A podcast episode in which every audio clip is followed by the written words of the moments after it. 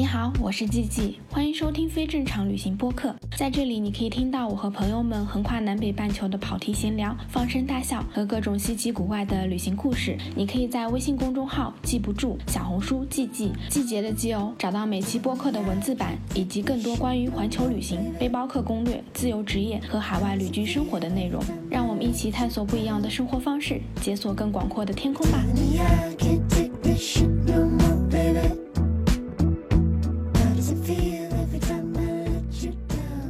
大家好，我是季季，欢迎收听非正常旅行电台。这是一档横跨南北半球的旅行播客，带你用声音环游世界。今天这期播客呢，就是我自己超级想要聊的一个话题，就是关于高海拔登山的。然后我们请来了一位我自己很喜欢的嘉宾，就很早就跟子君约要来聊天了，然后结果约到了七月。那我们先请子君来跟大家打个招呼吧。啊、h e l l o Hello，嗯，非正常旅行的各位听众，大家好，我是韩子君。我的话是在二零一五年以前，嗯，一直是在外企工作。嗯，一五年之后，为了登珠峰就把工作辞了，然后呢，就嗯，从一五年到现在，差不多爬了有三十几座高海拔的雪山。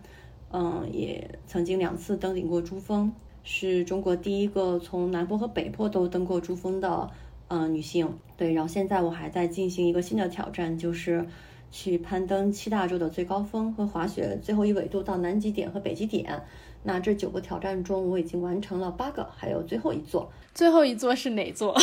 啊，还有那个北美洲的最高峰的那里，就是还没有登顶。哇，我刚刚听你介绍，我就觉得很羡慕。我看过一本摄影集叫《因为山在那里》，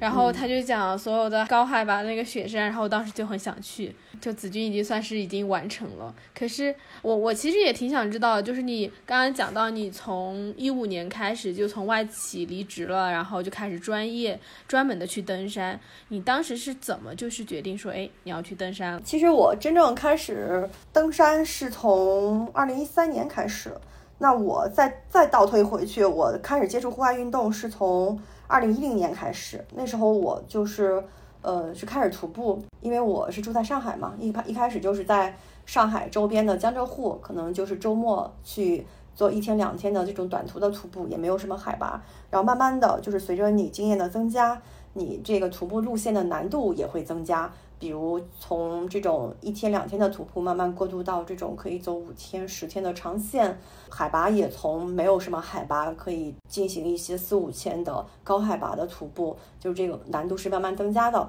那一开始进行徒步的契机就是，呃，当时的工作，因为我是在外企做这个销售嘛，然后是负责整个华东的大区。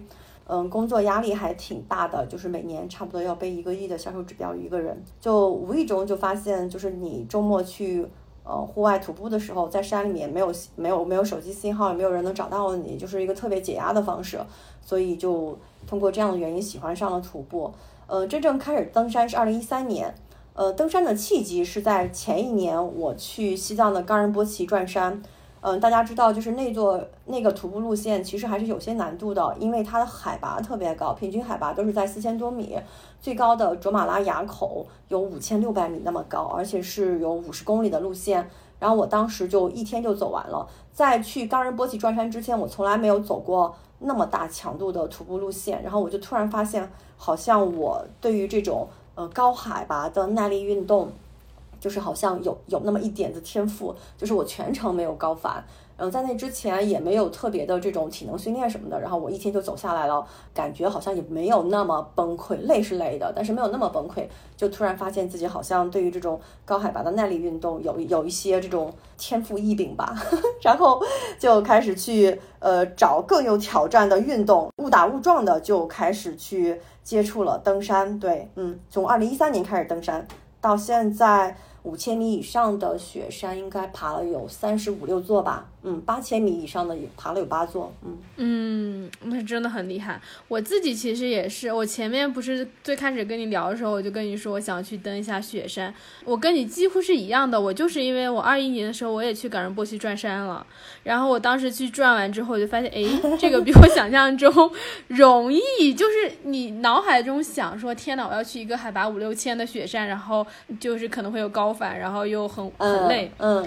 但是我也是去爬完之后，我就发现我完全没有高反，并且我们那时候还有暴风雪什么的。如果因为我们当时有队友，所以我们就是分了两天。但是我后来发现，我其实是可以一天走完的，因为我走路的速度就是跟当地的那些藏族的朋友跟他们是一样快的，他们其实就是转一天就下来了。然后我才动了这个念头，我说对，那那我觉得你其实可以去尝试登高海拔的雪山哎，因为你看你就是首先那个高原反应是没有的，然后我们当时四个人去徒步，只有我一个人没什么反应，另外三个人都是多多少少的会头痛啊，然后体力不行啊什么的，就都会有高反。对，所以我觉得就是你你还挺有这个做高海拔运动的天赋的，嗯，因为很多人都是败在高反上面。嗯，是的，我就是完全没高反，然后对，这就是开启了我想说，哎，好像是可以去试试爬个什么六千米以上的雪山，我的念头也是从冈仁波起来的。嗯嗯，但其实一直到现在，我也不觉得自己是一个全职登山的人，因为登山一直到现在对我来说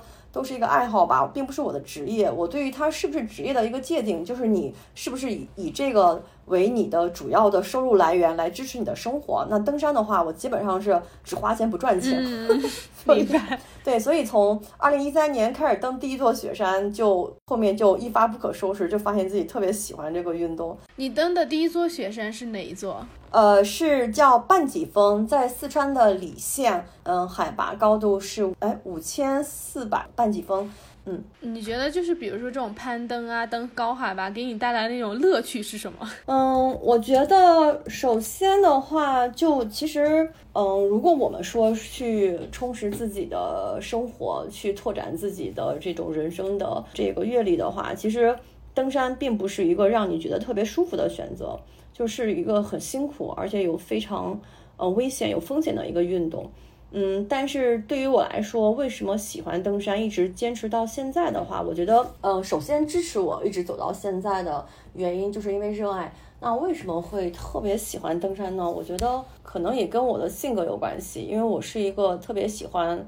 挑战性的一个人，而且就是喜欢那种在高压状态下去面对一些不确定的事情。这其实也跟我之前的职业一直做销售、做渠道这种，好像也跟这些有有有些关系，就是一直喜欢。呃，这种有不确定性、充满了未知去探索，同时又对这个世界保持好奇心。那登山的话，首先我最浅显的就是我们能看到一些别人可能在其他的地方看不到的风景，那些冰川、蓝色的冰川和这种连绵起伏的山岭，只有在这种四五千米的海拔上你才能看到。第二个喜欢登山的原因，是因为在登山的过程中。嗯，你可以去到全世界不同的地方，呃，去领略不同的这种文化和自然风光。嗯，第三个，我觉得是你在登山的过程中也会有一些这个同伴，有一些同路人，就是你会认识一些朋友，而且有些朋友可以跟他们呃结成是这种一生的挚友，因为大家可以说是。呃，同生共死在山上，会经历一些非常紧急的、非常艰难的时刻，在那种情况下结成的友谊非常非常的坚固，会收获一些可能会是一生的这种好朋友。那最后一个原因让我觉得喜欢登山，就是登山的过程，嗯，很难，呃，所以当你在克服各种各样困难，嗯，爬到山顶的时候，你会收获非常非常大的这种成就感。还有这种对自我认知的这种拓展，我觉得这一点应该是最吸引我的。就是你永远不知道你自己的身体里蕴藏着多少的能量，然后你通过自己的努力去不断的去探索、去拓展自己的边界。这个过程虽然痛苦，但是也是非常快乐的。对这种自我探索的快乐，嗯，对你刚刚在讲的时候，我就在疯狂点头。嗯，就是这样子的，就是你感觉到你自己是。在这个过程中，你会变得更加有力量，然后你会发现有很多的可能性在被一点点打开。哦，这个是真的很美好。是的，就是因为我觉得，就是有的时候在回到生活中，有的时候在遇到一些特别烦心的事儿，或者觉得特别呃棘手的问题的时候，有的时候就会想，哎呀，我在山上，嗯，那么难都熬过来了，当然生活中这些事儿。它就会给你带来无限的这个勇气和自信，让你去面对各种各样的困难。对我觉得这个就是登山带给我的力量。嗯嗯，是的。那我其实也挺想知道的，就是你从一开始登五千米的那种雪山，然后到你慢慢去登珠峰，这个时间有过了多久？嗯，我一三年开始登山，然后一五年去珠峰，然后中间其实是两年的时间准备了。那两年的时间，我就从五千米、六千米、七千米、八千米，就一直去爬到了八千米。我真正决定去登珠峰，是我在二零一四年的九月份去尼泊尔爬了第一座八千马纳斯鲁。爬完马纳斯鲁之后，我才决定去珠登珠峰的。因为我其实一开始登山的时候，并没有就一入这门儿，一入这个圈儿就把登珠峰作为我的这个目标。那个时候是完全没有目标的，就是觉得登山挺有意思的。就是你呃登完五千米的雪山，你就会想我我是不是能登上六千米的雪山，在六千米会看到什么样的风景，遇见什么样的事情，然后去爬六千。爬完六千又会觉得，哎，那我的体能能不能爬七千呢？然后就爬七千，爬完七千又去爬八千。呃，当我在爬完第一个八千的时候，我才决定去登珠峰的。那个时候我就知道，哦，我的体能，呃，在八千米的山上，嗯，好像还可以，就是我爬的不是特别崩溃，我的身体在七八千米的那种极度缺氧的情况下，我的身体也能够应付。所以我就是在二零一四年的九月份，嗯、那个时候才才比较清晰的决定，哦，我要去爬珠峰，所以我从一三年开始登山，到决定去登珠峰，中间是花了两年的时间。嗯，嗯，比如说，当你决定去登珠峰之后，有一些哪些训练和准备是需要去做的吗？因为我之前很多听友，大家好奇的就是想爬雪山的人很多，但是可能很多人都不知道这个路径要怎么到达那里。嗯，我觉得就是分几个几个层面来讲吧。那最基础的就是体能，因为这个是基础。你你没有足够的体能的话，你没有办法去登任何一座山，无论是五千米的山还是呃八千米的山。嗯，第二点，我觉得需要准备的是一些登山的这个技能，比如呃，登山它其实是一项综合的运动，它会要求你呃有一些这个攀岩、攀冰这样的一些基本技能。在这个过程中，你还需要去学习一些这个绳索的操作啊，一些上升下降的的基本的知识。呃，比如说如何如何穿着冰爪在雪面上、冰面上、在岩石上行走啊，如何使用冰镐啊，就这些就是登山的攀登的基本的技能。我觉得这第二点，第三点的话，嗯，你需要积累一些经验，就是在真正的攀登中，在攀爬的过程中去积累经验。也就是说，你在登珠峰之前，最好你要有一些五千、六千、七千米的山峰的登山经验，最好也是能有八千米的登山经验，这个是最好的。其实这个其实也是对你自己负责任。那第四点，我觉得就是登山的装备。嗯，登山的装备的话，我觉得在这个户外装备里面，就真的还是一分钱一分货。一些呃质量可靠的装备，在你遇到极限环境的时候是能够救命的。所以一些这个登山的装备，这个也是必须的。那第五点的话，我觉得是如果要去登珠峰的话，像我们现在去登珠峰，基本上还是呃选择的这种商业登山，你需要找一个靠谱的这个登山团队、登山的探险公司。啊，你然后你报名参加他们的登山队，一起去登山，所以你要找一个靠谱的公司，跟他们一起去登山。那最后一个，我觉得是你要能够准备出来两个月的假期和一笔登山的费用吧，因为登登珠峰整个过程，从你从家里出发到呃返回，整个的过程差不多要五十天左右，五十到六十天。嗯，这个假期还是挺长的，所以为什么我一五年登珠峰的时候把工作辞掉了，就是因为我没办法请出来那么长时间的假，所以我就想干脆把工作辞掉，做一个。当时没想去间隔年，当时就是想间隔几个月吧，登完珠峰，然后再重新出来工作。因为在那之前，我在那一个行业里面已经工作了八年，对，在一个行业里已经算是有一点点深耕吧，已经做了八年，所以当时也想自己做一些变化，所以把工作辞掉了。呃，另外就是关于钱，就是如大家所想，登珠峰确实，嗯，还挺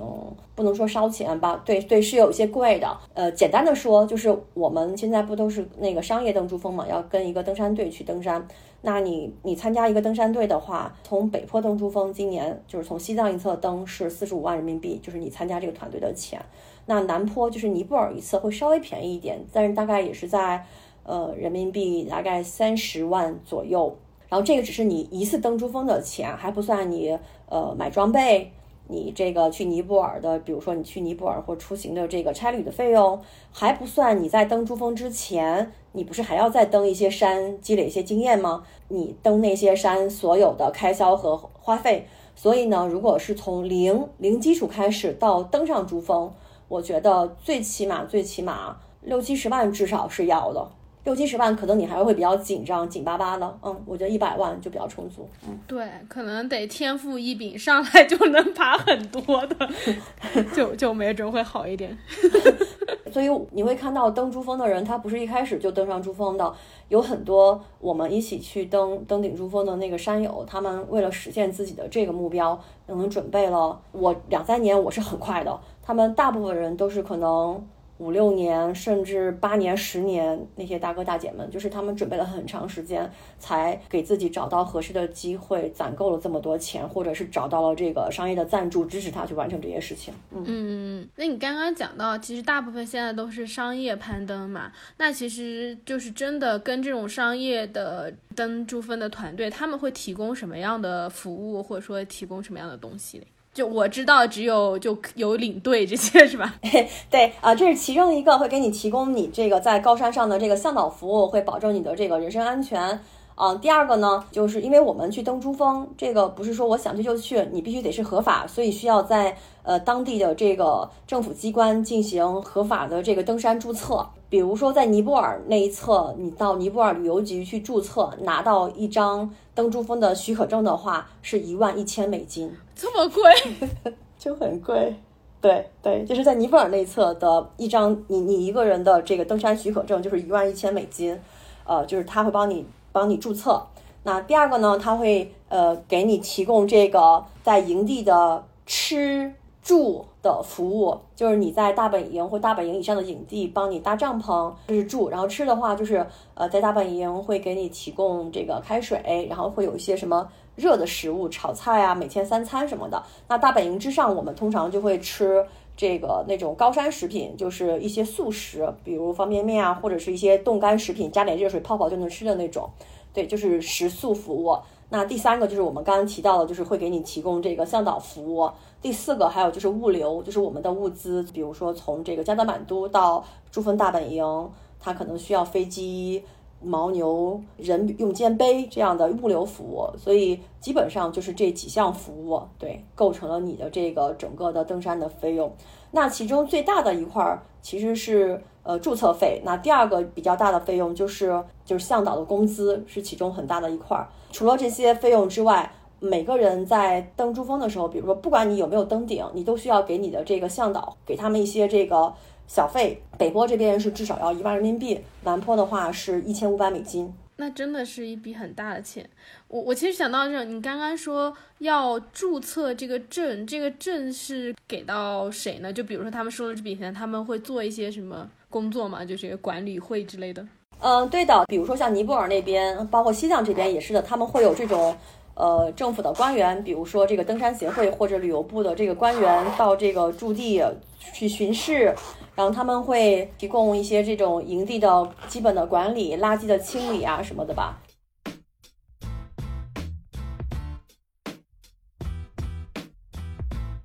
绕回到前面，就是我们讲登珠峰之前，其实有很多人想要知道，就是说我们前面讲进阶去攀登，然后最后去，但实际上有没有一些日常的训练，或者说你会提前去做的一些准备吗？日常大家比较容易着手的，我觉得一个是跑步。慢慢开始加量，一开始可能三公里、五公里，但是基本上要十公里起步，就是能比较愉悦的完成十公里、十五公里，我觉得这是基本的。第二个，大家是可以这个爬楼梯，就是锻炼你的这个腿部的臀腿的力量，就是爬楼梯。如果是住住的公寓楼的话，那大家可以这个向上爬，爬到顶，然后呢坐电梯下来，因为这个下楼梯可能膝对膝关节的压力比较大嘛，大家就可以爬到顶，然后坐电梯下来，然后再爬。一开始就是你空着身子爬，后面你的腿部力量比较好一点之后，你就可以负重，背着背包，加点重量，加一桶矿泉水啊，或者加一个什么五公斤、十公斤的米袋啊什么的，就这样去背。因为我们在山上可能基本上每个人的负重差不多要到十到十五公斤，我觉得会有，所以差不多你要至少能背十公斤的东西负重。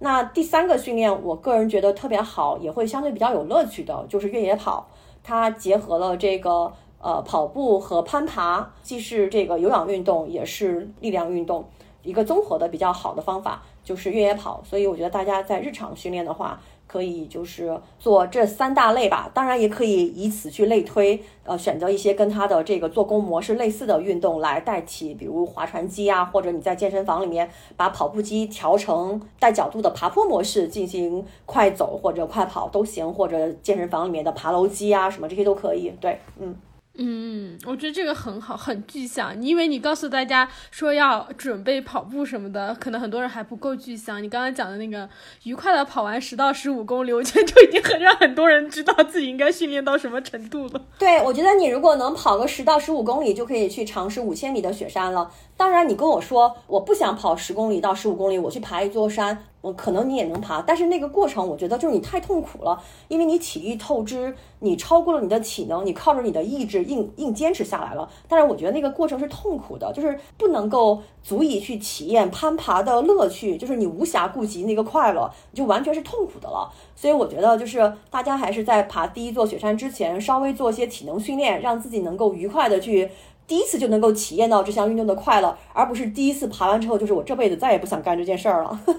对，嗯，对。那你自己就是到你第一次登珠峰的时候，你是登的南坡？哎呀，这这真的是个很长的故事。我第一次登珠峰的时候，我其实总共去过三次。我第一次登珠峰的时候，我是选的是尼泊尔的那一边儿，然后是二零一五年。当时为什么选尼泊尔一侧？是因为呃，尼泊尔那边它其实管的还比较松吧，我觉得它就是一个完全开放的、充分竞争的一个商业登山的市场。嗯而西藏的，就是西藏的这边，就是北坡这边是管理的比较严格，是有一家叫做圣山探险的公司垄断经营的。那他就圣山就要求你必须有爬过八千米的经验才能爬珠峰，所以呃北坡这边就是他对你的这个爬珠峰的攀登者，你的攀登经验是有要求的。第二个，北坡的费用也比较贵，所以当时我就选了去爬南坡。南坡的话，基本上你可以这样理解，只要你给钱。他就敢收，他也不管你有没有经验，反正登不登顶是你的事儿，能不能活着下来是你的事儿。你交钱，他就敢收你，就这种状态。所以现在就是呃，国内的登山者，比如说像今年，今年在去南坡、尼泊尔登珠峰的中国人有九十六个人，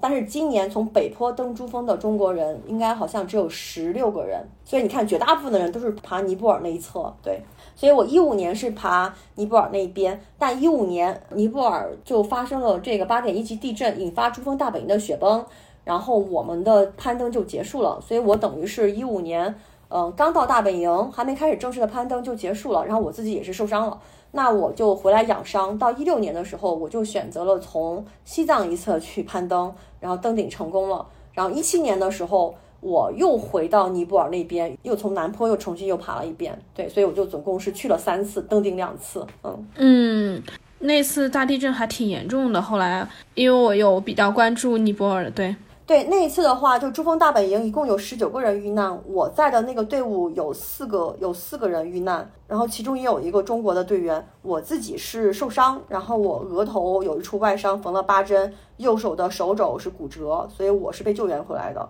回到上海之后做了手术，又做了这个康复，差不多有五六个月才完全好。嗯。那你其实就是即使经历了地震，你也没有想过说哎不登了，反而是第二年就从西藏那边又去重新登顶了，是吗？嗯，当时就是觉得，因为没有没有继续攀登，是因为地震的原因嘛，这是一个不可抗的一个很偶发的原因，并不是因为我自己的体能的问题，所以我觉得我前面已经两年多呃努力，然后去呃训练也好，包括在经济上也有很多的付出，然后还把工作给辞了。那我觉得我必须要对自己付出的每一滴汗水，要对他们负责，对，要对要对要对自己有个交代。所以我就决定二零一六年再一次去尝试去珠峰。但当时为什么选择了爬北坡，没去马南坡？就是因为，嗯，前一年那个地震就是特别大的地震嘛，嗯导致山上的冰川发生了一些变化。那我就觉得可能是不是有一些不稳定因素啊，会有一些新的变化。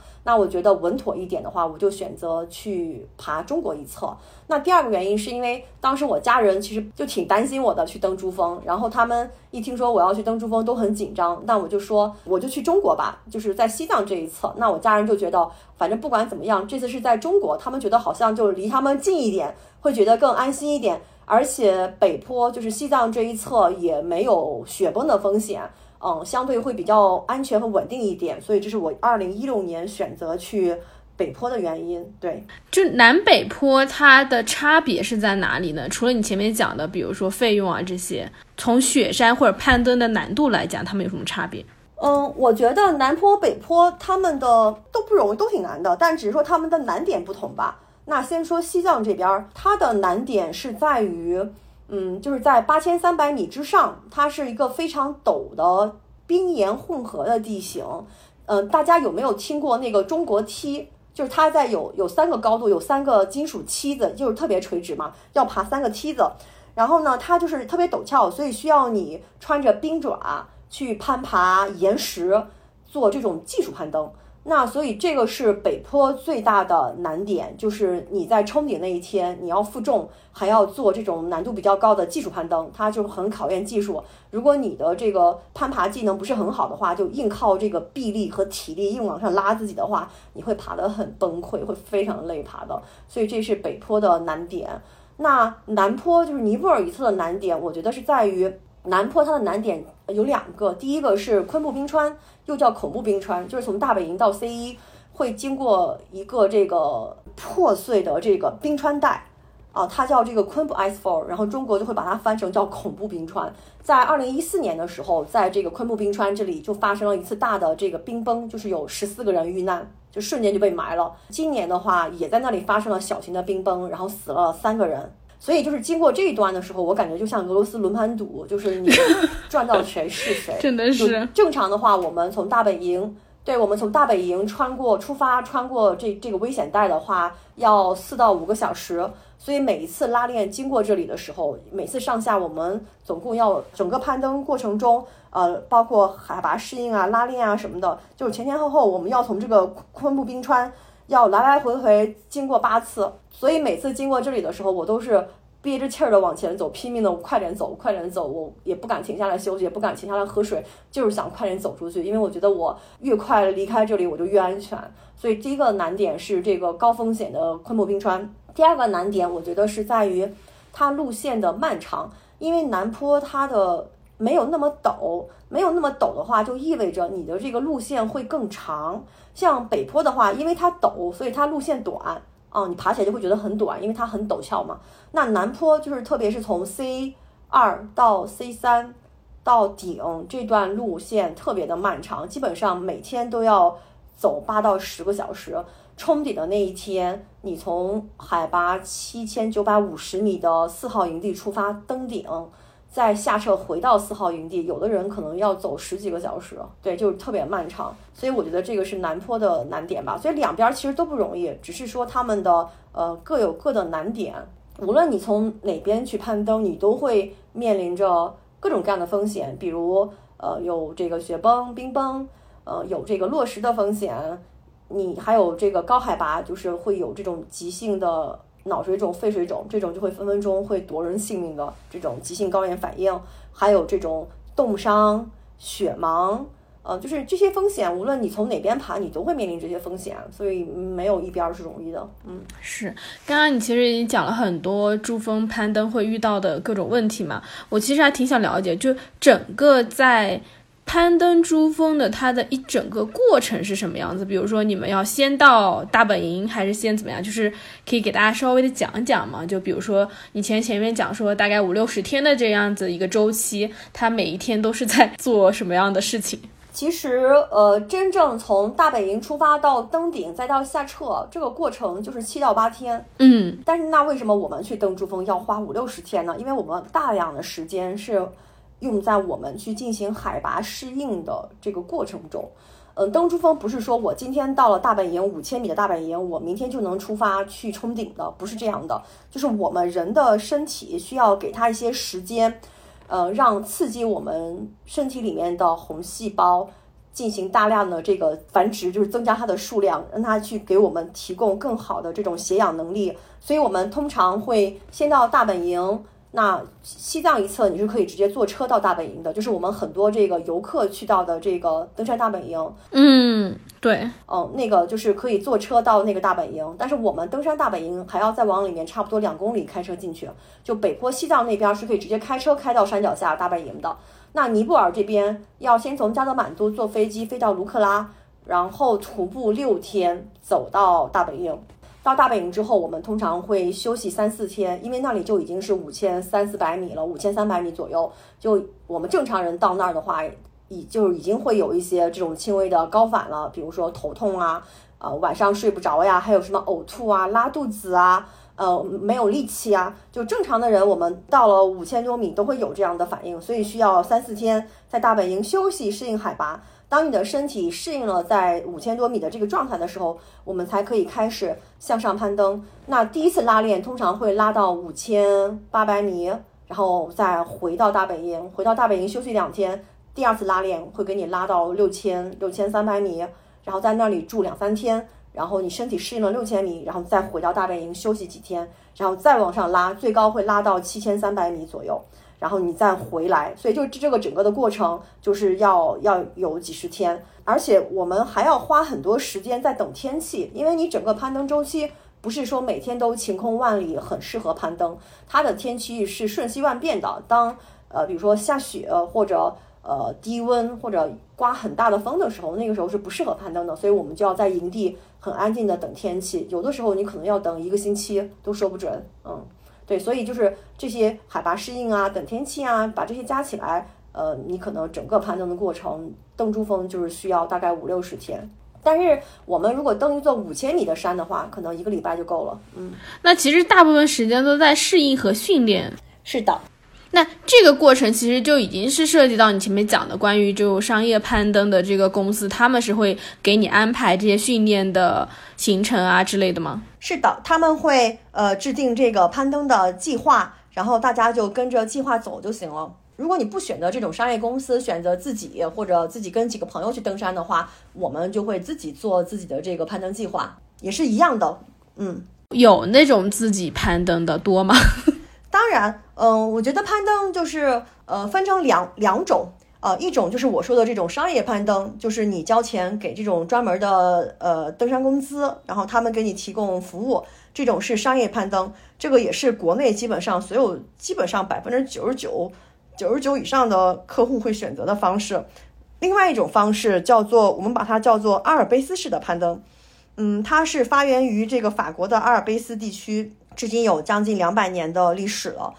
阿尔卑斯式的攀登，你就可以把它理解成这种自主攀登，就是你所有的事情都要自己完成。比如说，我自己做攀登计划，自己去办理这个许可证，自己搞物流，把把我的行李从上海运到运到尼泊尔，比如说运到山脚下。那在大本营也好，或者在山上的每一个营地，你都要自己背东西，自己搭帐篷，自己烧水做饭，就是你就是你全程所有事情都要自己做。我们可以把它叫做是自主攀登。对，嗯。嗯，我因为我之前有看过你跟那个关爱迪他们的那次分享，然后我看了一下，你们有讲说，哎，如果商业攀登它还有不同的等级，比如说我有看到你讲说乞丐的攀登，乞丐版差别，还有那种豪华版的，对，对，就是丰俭由己，可以给你提供不同的服务。比如说乞丐版的，就是就是后来我山爬多了嘛，我就会选择这种乞丐版的服务，就是只请这个公司帮我。比如说我去尼泊尔爬，二零一八年去爬道拉吉里，也是一座八千米的雪山，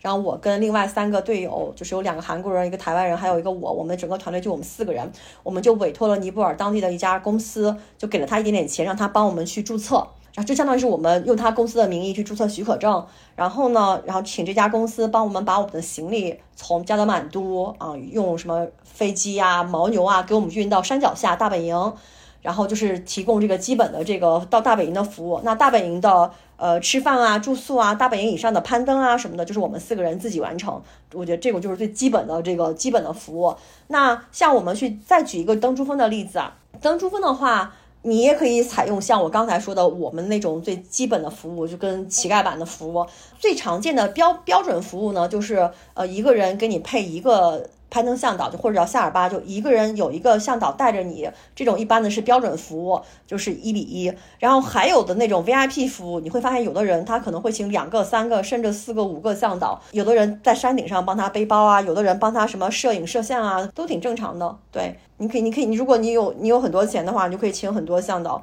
他们就前呼后拥的带着你一起上去，你还可以享受。享受在大本营的独立的帐篷，比如说，比如说我们一般自己睡觉会有一个帐篷，小帐篷，然后会有一个更大的帐篷，就是我们日常大家一起聚在里面吃饭啊、休息啊，就日常在里面休息的一个，我们把它叫做那种大的休息帐篷吧。那像有的这种我知道的有有的这种国内的某几位这个超级有钱的客户，他们就是在大本营，就是要求这个登山公司给他设立一个独立的营地。就是他自己吃饭休息都在自己的帐篷里面，给他配上什么桌子啊、桌布啊，然后他睡觉的那个帐篷里面要给他摆上什么钢丝床呀、床头柜啊什么的，就是、对，就是自己独立设置设置一个营地，一切皆有可能，只要你有钱。果然是不能限制自己的想象力啊！对对对，就是如果你有这个超能力，你就可以在大本营实现一些，就是可以在山上实现一些别人做不了的事情。再比如我们登珠峰的话，一般你的这个标配就是你请一个一对一的向导带你，你标配的氧气一般是有五瓶或者六瓶。那如果你发挥你的超能力的话，你就可以多买一点氧气，然后让自己吸得舒服一点，这样你的状态也会更好一点。嗯，那你刚刚有讲到，就是你们开始呃在大本营会先去训练，训练它有一个标准嘛？比如说你们训练了多少天，然后向导会说，哎，差不多了，然后我们就可以去登顶了。还是他是要怎么去判断的？还是说根据天气啊之类的，你们就可以往上再走了？嗯，它还是看你的海拔适应的高度。就像我刚才说的，登珠峰，你你要海拔高度适应到七千三，你在七千三住一个晚上再下来，你要完成这前期的所有的五千米、六千米、七千米的海拔适应之后，你才能去冲顶。如果你完不成这些，可能你直接就被劝退了，你就不不能去登顶了。他还要看你的状态，如果你爬到七千米去拉练，那个拉练你都完成不了，或者你都是整个状态很崩溃，就会评估你的这个整体的体能和整个拉练的过程的表现。如果你连比如说你爬到六千多米、七千米都已经很崩溃了，状态很不好了，高原反应很很严重的，那这种人可能就跟你直接劝退了，你就不能再去向更高的高度去进发了。所以你看今年哦，今年尼泊尔一次侧珠峰的登顶率只有百分之四十几吧，也就是说。去的人里面，连一半的人登顶都没有，所以他登珠峰不是说我交了钱了，给了这个商业公司，我就百分之百能登顶了，不是这样的。那如果登不上去，钱会退吗？当然不会退了，因为这是你你你的原因造成的，绝大部分是因为那个攀登者个人的原因造成的。嗯，对，所以基本上是不退的，而且他也没有任何一个公司跟你说包登顶的。就算你去爬一座五千米的雪山，比如说你去爬个四姑娘山的大峰，我觉得可能也没有哪家公司哪个向导敢跟你说包登顶的，这倒也是。因为有很多不确定的因素，所以这钱也不会退的。那比如说你们从大本营在网上，它还有多少个营地？从这往上登，你说真正登顶的那七八天，它是每天它是会有一个规划是吗？比如说第大本营之上一共有四个营地，一号营地是五千八，二号营地是六千六千三，三号营地是七千三，四号营地就是七九五零。嗯，这个是尼泊尔那边，所以通常基本上会在五千多、六千、七千、八千，差不多设这样四个营地。北坡也有四个营地，一号营地是是在五千八，二号营地在六千五，三号营地在七零二八，四号营地在七九五零，哦，上面还有一个营地是在八千三。那你们比如说开始登之后，一个小团队大概会有多少个人？基本上每个团队可能会有呃五六个人到，如果是说这个是队员的话啊，队员可能是有五六个人到十来个人吧，再加上你每个人有自己的一个一对一的向导，还有一些备用的向导，所以一整个团队的话，一起往上进发的话，差不多可能会有十几二十几个人。嗯还是挺多人的。嗯，对吧？嗯，你当时去登顶的时候，你们是整个团队有多少人？嗯，我二零一六年，二零一六年从北坡登顶的时候，我们有十六个队员，十六个队员，呃，加十六个向导，就是三十二个人了。再加上还有一些备用向导，夯不啷当的，我觉得我们那队在山上应该有四十个人，至少这是整个北坡最大的队伍。嗯，爬南坡的时候，我们队里面好像也是有差不多三四十个人吧，因为当时我们是一个国际队，有一部分有十来个、九个、十个中国人，还有几个、外国人。反正我们那一个队伍差不多也是队员有十几个人，加上向导，再加上其他的人，也差不多三四十个人，一整个队伍在山上。对，嗯，你你当时去登的时候，比如说你在这个过程中开始攀登了嘛？你们前期的这些适应训练做完之后，就是每天他是会走一个大本营还是怎么样的？就这个你自己攀登的这个过程是什么样的？嗯，到正式攀登的话，你第一天你从大本营出发，早上走到 C 一，在 C 一就是一号营地嘛，一号营地住一个晚上，那你第二天再继续往上爬，然后爬到六千六千多的二号营地住一个晚上，然后再再继续爬到第三天去爬到这个七千七千三的营地住一个晚上，一天就爬一个营地，然后住一个晚上，第二天再往上爬一个营地，一直到最后冲顶，然后最后下车，对，就是这样的过程，就每天往上推进一个营地。他每天的那个爬的时间长吗？就比如说你从这个营地到下一个营地，八到十二个小时，看每个人的速度吧，基本上都是。哇，那还是很多的。冲顶的那一天会特别漫长。你冲顶的那一天，比如说你从这个八千米出发登顶，登到八八四八，然后再回来，整个的过程，好多人是要将近二十个小时的。嗯，那你当时去爬的时候，你自己的情况什么样？就是你能够适应这个海拔的高度吗？然后你在爬的时候体验是什么样子的？嗯，其实真正能够进入到最后冲刺阶段的人，大家在前期你的海拔适应和你的体能积累都是已经完成了的，合格的，你才能进入到最后一轮的冲刺，否则你在前面就会被劝退了。所以能进入到最后冲刺的人，大家基本上海拔适应啊都还是可以的，然后体能应该也都准备的还可以，那就是最后去冲顶呗。我的话，我觉得两次登顶对我来讲好像都还可以，没有说那种特别累、特别崩溃。有些人他可能在攀登过程中，在八千米之上有高反，比如说会体能透支，或者发生什么，因为这个缺氧导致的脑水肿，一只眼睛看不见啊什么的，就会影响他们的攀登速度嘛。我一六年爬北坡，应该是凌晨早上的两点多出发的，然后是早上的八点多登顶的，用了六个多小时，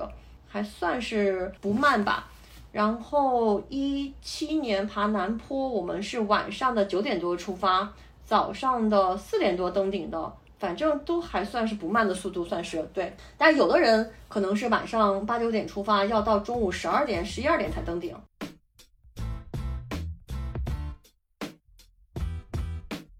对你自己来说，你觉得整个就攀登的过程中比较大的困难是什么？每个人面临的困难不一样。如果是那种高反比较严重的人，他可能对他来讲，全程去克服头痛、去适应海拔，对他来说是比较大的挑战。那如果是你前期体能训练不足够的话，那这种体能透支和过度的劳累，这个体能透支可能对他来说是比较大的挑战。前面两个问题对我都不存在，那对我来讲，我要让自己去让自己做得更好的一件事情是，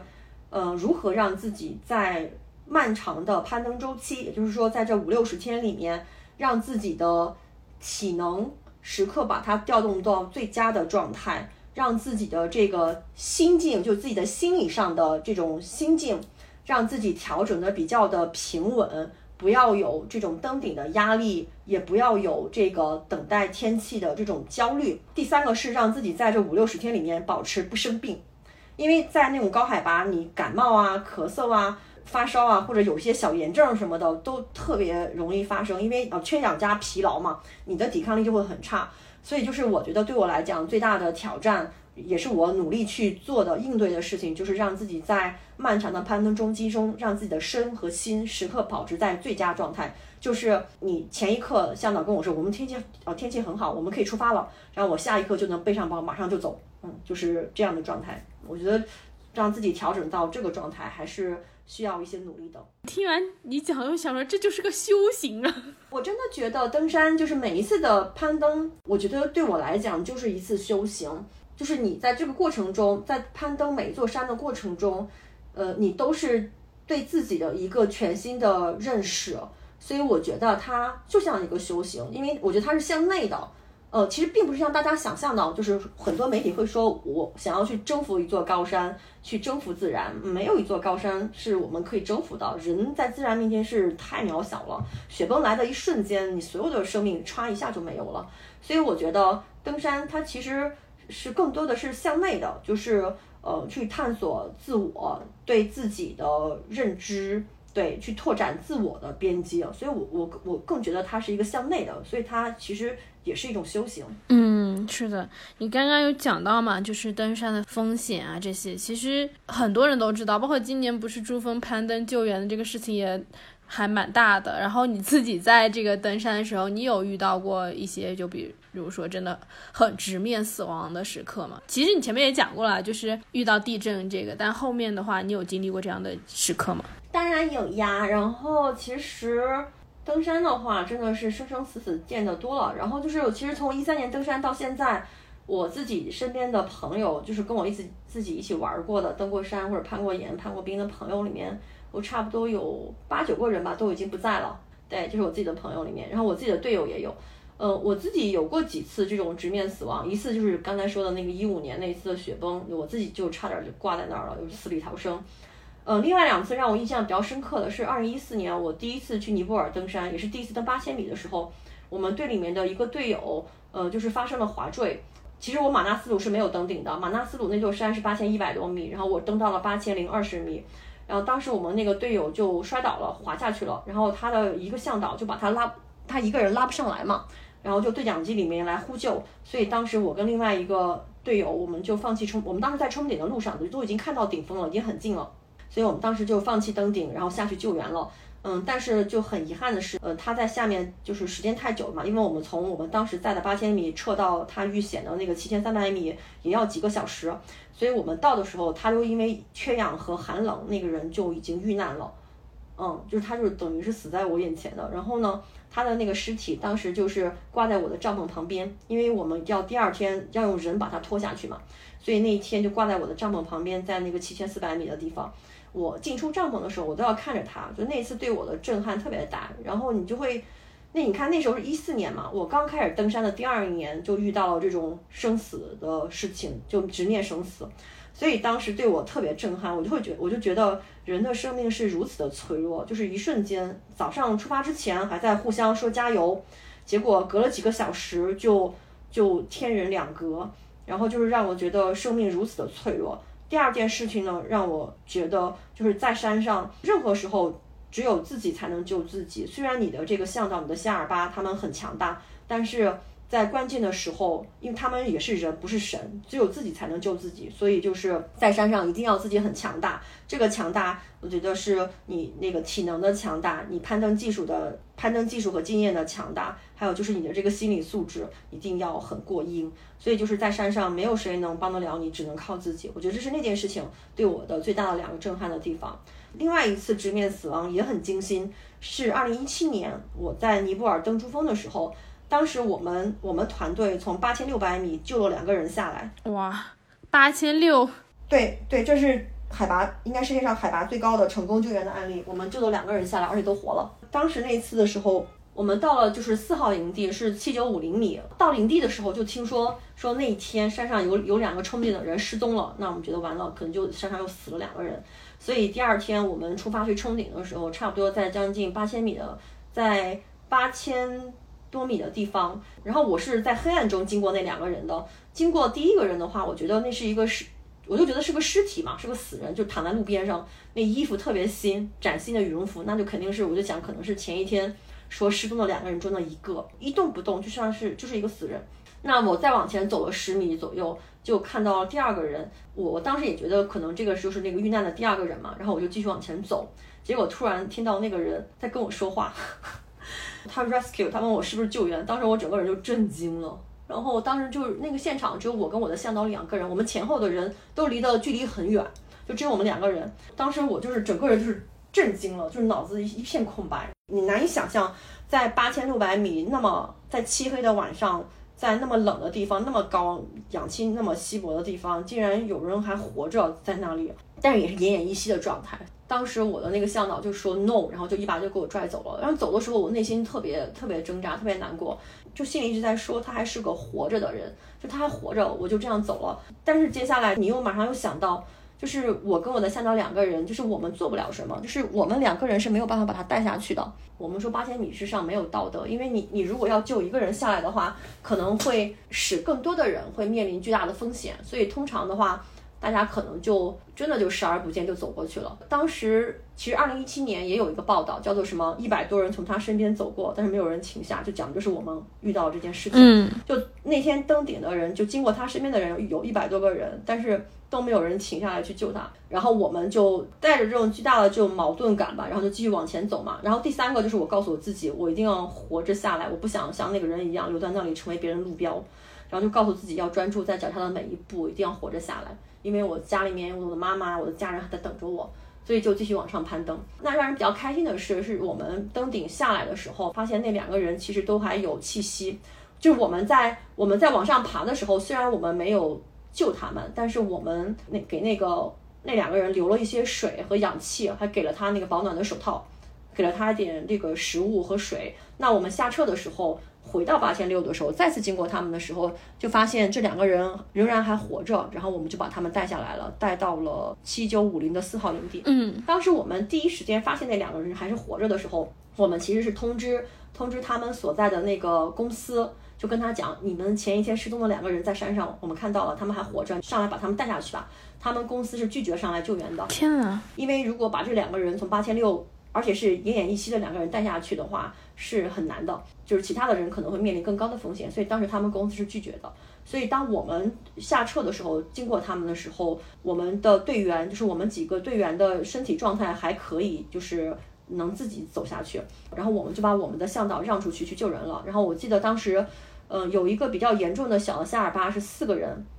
他是躺在地上的，四个人把他拖着下去的，用绳子给他拖下去的，四个人拖了一个人下去。天哪！另外一个巴基斯坦人状态稍微好一点，嗯然后是两三个人轮流搀扶着他慢慢走下去的。所以你看到，就是你要带一个人下去的话，至少要两三个人才能扶着一个人走路。如果是完全没有知觉的人，可能要四五个人轮流拖下去。但是我们把我们的向导和夏尔巴都都喊去救援了。对于我们来说，我们的风险是什么？就是我们就是要一个人走下去。那当时你登顶以后已经已经很累了，然后。因为它山上有很多绳索，你还要做一些技术的操作什么的，所以就意味着我们自己就没有向导，就要自己走，自己下山。那你可能一个操作失误的话，你可能就滚下去了，你自己就挂挂掉了。所以的话，就是为了救这两个人，我们参与救援的所有人都面临着不同的风险。所以这也是，这也是为什么大家说八千米之上没有道德，八千米之上对于死亡，你对于救援你可以视而不见，是因为你如果想救他，有可能你自己也要留在那里。所以我觉得在八千米之上，大家对于救和不救，其实每个人都有自己的选择。救的话是值得歌颂，不救的话，我觉得也能理解。嗯，嗯，是的，就是你刚刚讲这一段，我就在想，这真的是他在不断的考验你的人性，就是他好像每一个点他都，你就会有这样的问题，你必须得去做出选择，你也必须得去面对。就像你说的，你队友的尸体就在你帐篷旁边，你在登顶的过程中可能会看到很多留在山上的人，这其实是很艰难的一件事情，就在心理上。是的。所以我觉得登山、登珠峰、登这种难度比较大的山峰的时候，其实是除了对你的这种身体的考难考验的话，我觉得更多的是你的对你的这个内心嗯的考验，特别磨练人。嗯，我今天给你大纲嘛，然后我们有一个听友的提问，我觉得很多人都会，呃，有这样的疑问，比如说大家会提说你在登山的过程中有没有想通一些事情，就是这个也蛮有意思的，因为我自己也经常会被问到，你会不会有一些时刻，就好像是灵光一现，你突然觉得你的人生就开阔了，或者是就通了，你自己会有这种东西吗？会有，嗯我觉得这个通是这样的，是几个几个方面让你去通，就是让你顿悟的或者醍醐灌顶的啊。首先第一个，呃，我们去登山，很多时候去的地方是人迹罕至的，根本没有手机信号的，所以你在你没有手机来打扰你的时候，你是可以很安静的去思考很多事情的。我说这是这是让你去顿悟的第一个前提条件，就是你抛开这个你在日常生活这种工作、生活、什么家庭、孩子。就不会有这些事情来打扰你，你就可以很安静的有独处的时间。当你能够独处的时候，你才能去做一些比较深入的思考，这是它第一个前提。第二个会让你容易去顿悟的、产生顿悟的一个前提是，登山的过程非常的痛苦，你会经历这个身心的煎熬，像我们刚才说的什么疲劳、疲惫啊，什么这种高反的来袭啊，或者是这个你在攀登的过程中遇到这个下大雪、暴风雪啊，跟你吹的你整个人都要飞起来啊，经历这种自然的考验啊，就是你会经历各种各样的磨难，在这样的过程中，在这种极限的压力下。它会让我们的，就是你会经历一些在生活中的这种非常规的情况，把你带入一个这个非正常的一个状态。所以在这种状态下，你会对一些你可能已经很熟悉的事情，或者已经发生过的事情，或者对你身边熟悉的人和事，你都会有一些重新的认识和一些重新的思考，就是你会有一些新的维度去想这个事儿，这是它产生顿悟的第二个前提。那第三个就是最后的结果了，就是因为你在这种极限的环境下，你对这些事情有了重新的角度，嗯，就会让你产生了这个重新的认识，或者是有更深刻的认识，那你就会有这种顿悟的时刻。我自己其实是有的，我自己其实对我来讲，就是我觉得最大的顿悟是在一五年那次雪崩，就是我经历了生死。我那次之后，从那之后，我整个人就变得特别佛了，就是很佛系。就是你会发现，在这个世界上，什什么名利，什么所有事情都不重要，真正重要的是我还活着。就是我觉得没有比生和死是更大的事情了。所以从那之后，我觉得我整个人都特别佛系，就那种与世无争。以前你很在意的很多事情根本没那么重要，比如说你你每个月你你从在什么样的公司，比如说我以前在那种五百强的很著名的公司，那种那种外企很火的时候啊，啊现在已经不太行了外企，然后就是很多年以前就是有很好的这种很光鲜亮丽的职业，有很不错的收入，大家眼中的那种别人的孩子，就是。这些都不重要，然后你住着多大的房子，开什么样的车，然后你拎的包是香奈儿还是爱马仕？那那现在我都是拎帆布包，就是那都是我的过去了，就是什么买奢侈品啊什么的，那都是我的过去了。因为我发现那些对我来说并不重要，我真正，然后别人怎么看我不重要，然后别人对我是有什么样的看法，他都不会改变我自己的内心，就是我的内心变得非常的坚定。任何事情，就只要我自己认定的事情，任何人和任何事情，外界的这种声音都不会干扰到我，我会更加的专注于我自己的内心，专注于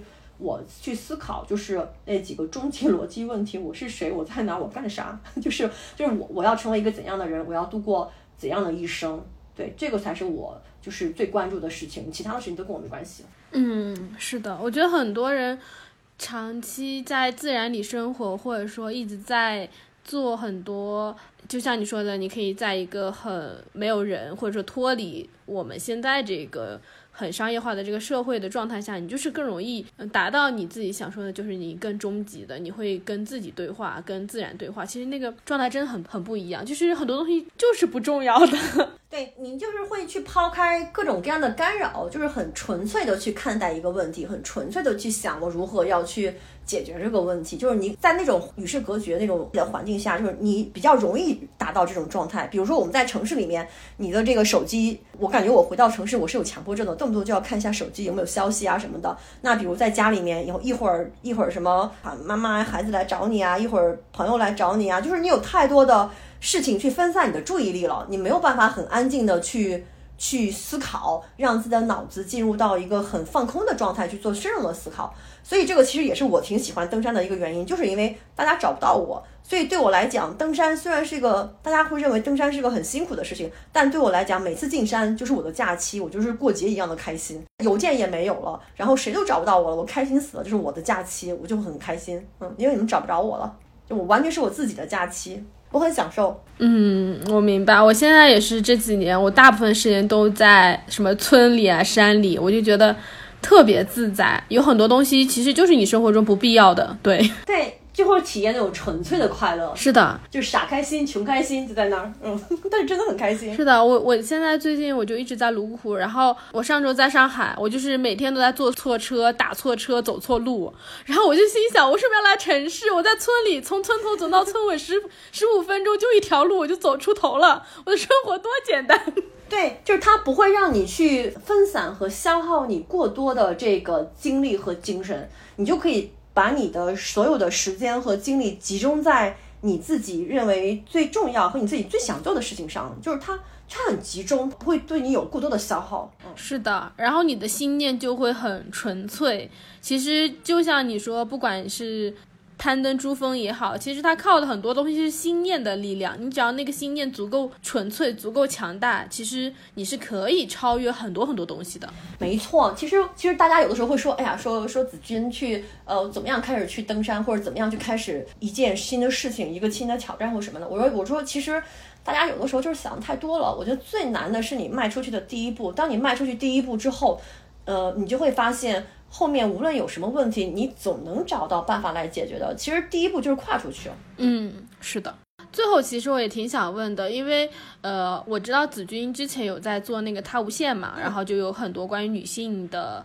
一些登山的公益项目在做。先聊简单的，就是比如说我自己也是个女生，然后我其实也挺想去登山，我一定会去登山的，只是登到哪里无所谓，反正我肯定是会去的。就是你觉得自己女生在登山方面有没有一些挑战？就大家问的很具体，就比如说生理方面，就这要怎么去解决？啊，我其实还挺挺鼓励女女性去登山的，嗯因为女性跟男性相比啊，我的观察，哎，也有身边一些朋友的观察，就我们发现女性的其实抗压能力是比男性要好一些的。对，就是登顶的成功率，女性是高于男性的。如果就是性别比来除的话哦，然后就是女性的话，她们就是特别有韧性，然后而且耐力也特别好，而且女性因为一般都比较娇小，大家的这个海拔适应能力普遍要比男性好得多。嗯我觉得这个是女性登山的优势。还有一个优势是，登山的话，就是这个团队里面的就是女女生比较少，男生比较多，所以一般有女生的团队，这个团队的氛围都还会比较融洽、比较快乐的。对，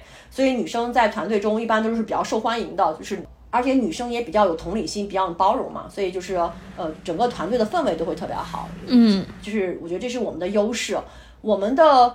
劣势嘛，那个肯定嘛，体能上嘛，体格上嘛，我们就跟男性没法比嘛。但是我觉得这个是可以通过日常的训练可以去弥补的，对不对？比如说我付出更多的努力，我训练的更用心，你跑十公里，我口气儿能能跑十五公里啊，这个是可以通过去弥补的。所以我觉得这个是女性的劣势，但是也不是说就是完全的劣势。那另外有一点让我觉得，我觉得挺喜欢登山的一个事情，原因是在登山这件事儿上，男女是是平等的。就是简单的说，就是暴风雪不会因为你是一个女性，在吹到你脸上的时候就绕过去了。在这个舞台上，大家是同场竞技的。比如说，特别是在国外登山的时候，那我们登山的时候，我们那个一些公共的物资，比如说公用的帐篷啊、食物啊、燃料啊，呃，这些东西大家都要来共同分担嘛，就是你背一点，我背一点。在这个时候，反正我是在国外没有遇到过说你是女生你就少背一点，就是每个人分到的这个物资是一样的，就是你要背着跟男人一样的东西。对我来讲，我还挺喜欢这样的，因为大家是平等的，在这种户外探险里面、登山里面就是男女平等的，所以我还蛮喜欢这种状态的。当你能够完成跟男性或者跟其他人一样，你你个子那么娇小，我反正我每次都是我们队里最小，就是个子最娇小的那个。我记得有一次特别好玩，就是我去北极的时候，我们就是踩着滑雪板嘛，然后滑雪去北极点，然后我们队里的都是那个什么荷兰人那种巨人之国荷兰呀、还有什么美国人啊，他们都个儿都挺大的。然后我就发现他们就平均他们就是往前走两步的距离，我的脚要倒三到四步，因为我腿短嘛，我个子矮嘛。然后你会发现，为了跟上整个团队的速度，我觉得那那些男的他们就是正常的速度，闲庭信步的在往前滑雪走，我我就是一溜小跑在后面狂追，就是这样。那个时候你就会觉得，哎呀天呐，就是觉得天呐，我腿怎么这么短，他们怎么这么高？你会觉得你会有点劣势。但是平时你如果训练的很好的话，你是能够跟上的。当你在完成了跟他们一样的强度的时候，达到一样的目标的时候，他们就会发现，哦，原来娇小的你也拥有如此大的能量，然后他们就真的会打心底里服气，这个让人还是觉得挺爽的。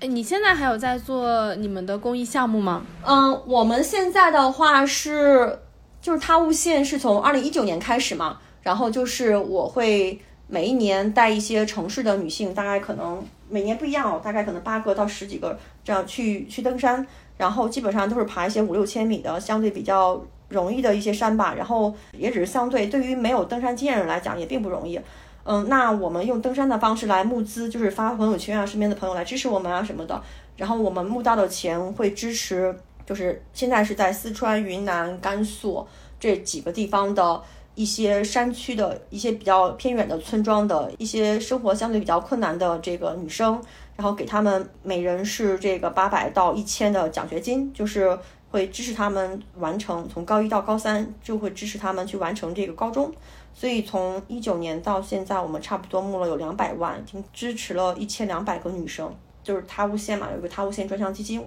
在做的这样的一个事情。嗯，嗯，那很棒哎，因为我在跟你录这期播客之前，我们有一个听友突然跑过来跟我说他要去爬山，然后我一看他爬的那个山的那个行程，就是他我县里面发的一个行程，然后我就说，哎，我过几天可能要跟子君录播客哦。嗯一九年初的时候，我们一共是有五个女生一起联合来发起嗯，这样的一个公益的一个项目。对，这个很棒，希望有更多的女性，也不是女性啦，就是希望有更多的人可以去挑战自我吧，不一定你非要去登山，但我觉得可以去尝试一些在你自己的可能舒适圈之外的事情，是很有意义的。我我觉得这个就是我这类人存在的意义。大家会觉得你们去登珠峰啊，或者是做一些听起来匪夷所思、离自己离我们生活很遥远的一些事情，到底有什么意义呀、我觉得，我觉得一个意义是，呃，有这些事情不是每个人都都能去完成的嘛，就是相当于是大家跟着我们一起去完成这些事情。虽然自己去不了，但是看着我们如何去完成登山或者做一些挑战啊什么的，带着大家一起去圆梦吧，这是第一个意义。第二个意义，我觉得是。其实也并不是说鼓励大家都去做这些有风险或者有一些难度的事情，而是希望大家嗯、能够呃有勇气去呃踏出一步，去突破自己的边界，去走出自己的舒适圈，去拓展自己的这个能力啊或者潜力啊，就是让大家有勇气去。找到一个更好的自己，就是让大家不断的向前，对，不断的向前走。我觉得这个也是我们这一类人存在的意义吧，是。嗯，是的，我觉得其实这个还真的很重要，就包括我自己做播客啊什么的，很多时候就是我觉得这个东西是能够启发到我。比如说我刚刚在跟你聊天的时候，你讲的很多的登珠峰的经历，它就已经很启发到我了。我就觉得我好像和珠峰的距离近了那么一点点。很荣幸。对，可能我们的聊天也能够启发到别人，也不是说启发吧，就是让大家知道，其实你去做很多你想象中很困难的事情，它并不是那么那么的遥远，它是有很多方法的，只要你愿意去踏出第一步，我觉得其实都是可以的。对，我觉得，我觉得每个人不是说我们什么大学毕业了或怎么样，我们就不再成长了。我觉得这个，我们每个人其实从我们离开妈妈身体那一刻，我们的终生，一直到我们闭上眼睛那一刻，我们这一生终生都是在成长的。无论你通过什么样的方式，比如说我是通过登山的方式，像季季你是通过做播客的方式，然后就是大家就是无论你通过什么样的方式，只要能够让自己有一些新的收获，能让自己有一些新的成长，我觉得就是很棒的事情，就是终身成长。嗯，我觉得我们今天这期播客差不多了。好呀，其实虽然我很我还有好多问题想要聊，我觉得我单独我们可以再约你，因为我我其实前面有看到关于环保的，就登山的环保问题，还有一些其他的问题，我觉得我要留到下一期再跟你讲。包括你说你去滑雪，滑雪其实我前面有跟那个我们有另外一个嘉宾就是飞璇，他有讲过他之前就有做极地滑雪的，我也其实也很想跟你聊。那我们等你空一点，我们可以再录第二期。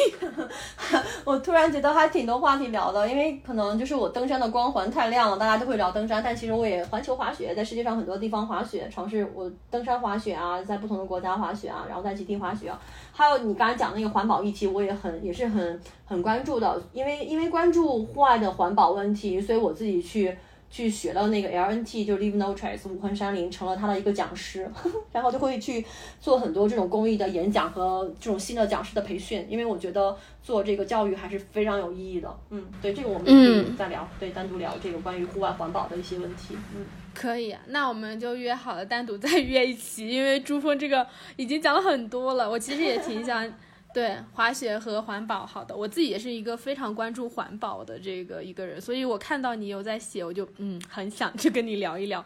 那今天这期播客我们先到这里吧，因为子君也跟我们聊很久嘛。我们谢谢子君这一期来做客，那我们下周六的时候继续闲聊全世界，然后谢谢子君，下次再来。好的，谢谢 G G，，谢谢各位听众，然后下次再见吧。嗯，好，拜拜。嗯，好，拜拜，再见。